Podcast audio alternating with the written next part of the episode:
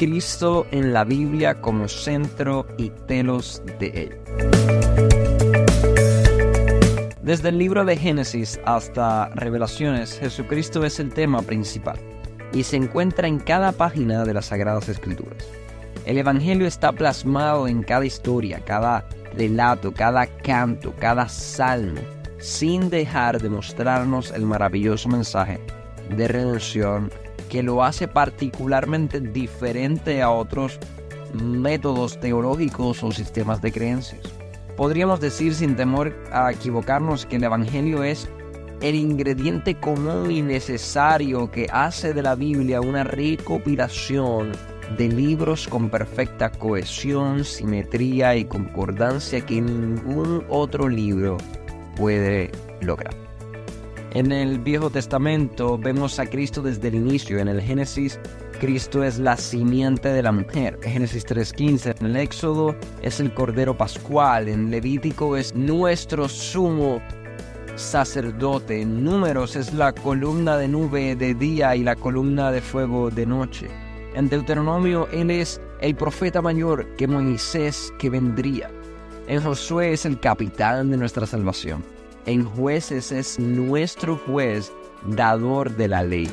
En Ruth, Él es nuestro pariente redentor. En primera y segunda de Samuel, Él es nuestro profeta fiel. En Crónicas, Él es nuestro rey que gobierna. En Esdras conocemos que Él es nuestro escriba fiel.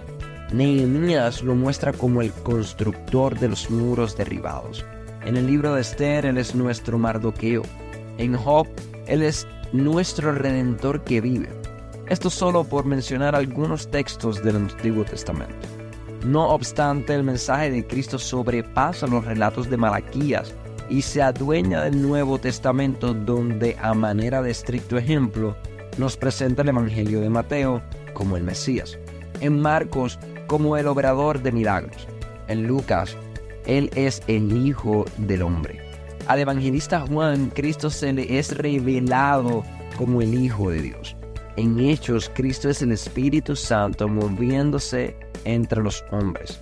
En Romanos, Él es el justificador. En primera y segunda de Corintios, Él es el santificador. En Gálatas, Él es el redentor de la maldición de la ley. En Efesios nos confronta con un Cristo que es el esposo de la iglesia. En Filipenses, Él es el gozo de nuestro corazón. En Colosenses, Él es quien habita corporalmente en la plenitud de la deidad. Y así podemos ver que cada libro tiene grabado la persona de Cristo en cada advertencia, cada parábola, cada palabra de sabiduría, cada profecía, con el único propósito de llevar un mensaje común, las buenas nuevas de salvación.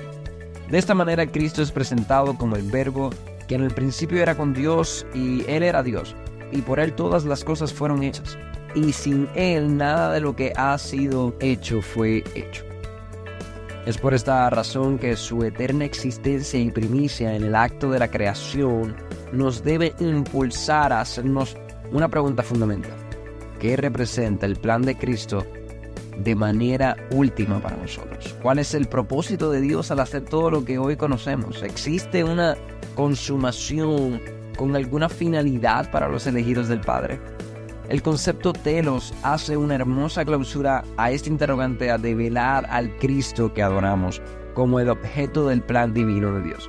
La palabra telos implica conceptos, los conceptos, fin de finalidad, propósito, conclusión, meta, cumplimiento, consumación y resultado según nos muestra el léxico griego.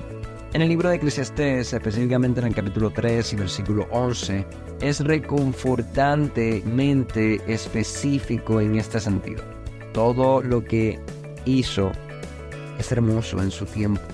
También ha puesto lo eterno en el corazón de ellos, sin lo cual el hombre no alcanza a percibir la obra que ha hecho Dios desde el principio hasta el fin. Por otro lado, Mateo 24:14 es más específico acerca del fin de los tiempos cuando dice, y este Evangelio del reino será proclamado en toda la tierra habitada para testimonio en las naciones, y entonces vendrá el fin. No es casualidad entonces que Dios se muestra de manera categórica en Apocalipsis 22.13 al declarar yo soy el alfa y el omega, el primero y el postrero, el principio y el fin.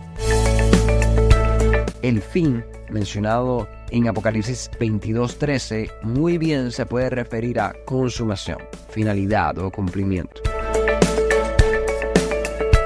La Biblia sin Cristo es solamente un libro sin propósito, sin finalidad, sin consumación. Nuestra meta está claramente marcada, las instrucciones son precisas, las reglas sabiamente definidas, el hombre apropiadamente encaminado en la senda de la verdad y consciente de su vieja naturaleza, no tiene otra manera de vivir su vida que no sea la de reconocer que Cristo, de la misma manera que está presente en cada página de la Biblia, debería ser nuestra meta, nuestro fin y nuestro propósito. Solus Christ, soli Deo Gloria.